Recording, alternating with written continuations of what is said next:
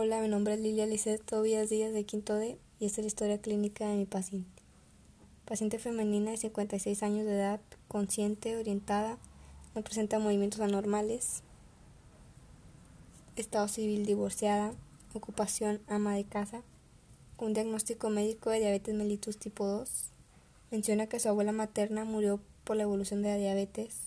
Actualmente su mamá, hermana e hija padecen hipertensión no consume tabaco ni alcohol, es alérgica a la penicilina y a la dipirona, tiene un tratamiento a base de merformina y glibenclamida, ha estado hospitalizada por cuatro cesáreas y una operación de absceso en seno derecho.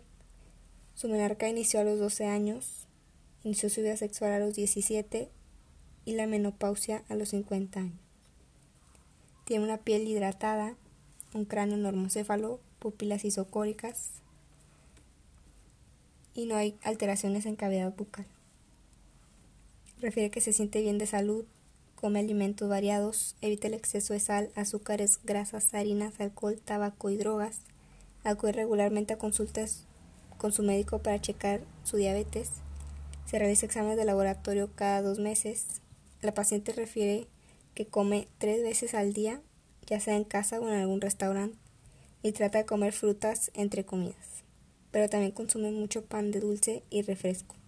Es alérgica al chicharrón prensado, no tiene problemas con su piel, incluso la hidrata con cremas especiales para diabéticos.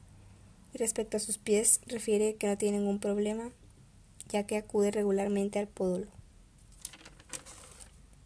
No presenta disuria y menciona tener estreñimiento desde hace dos días.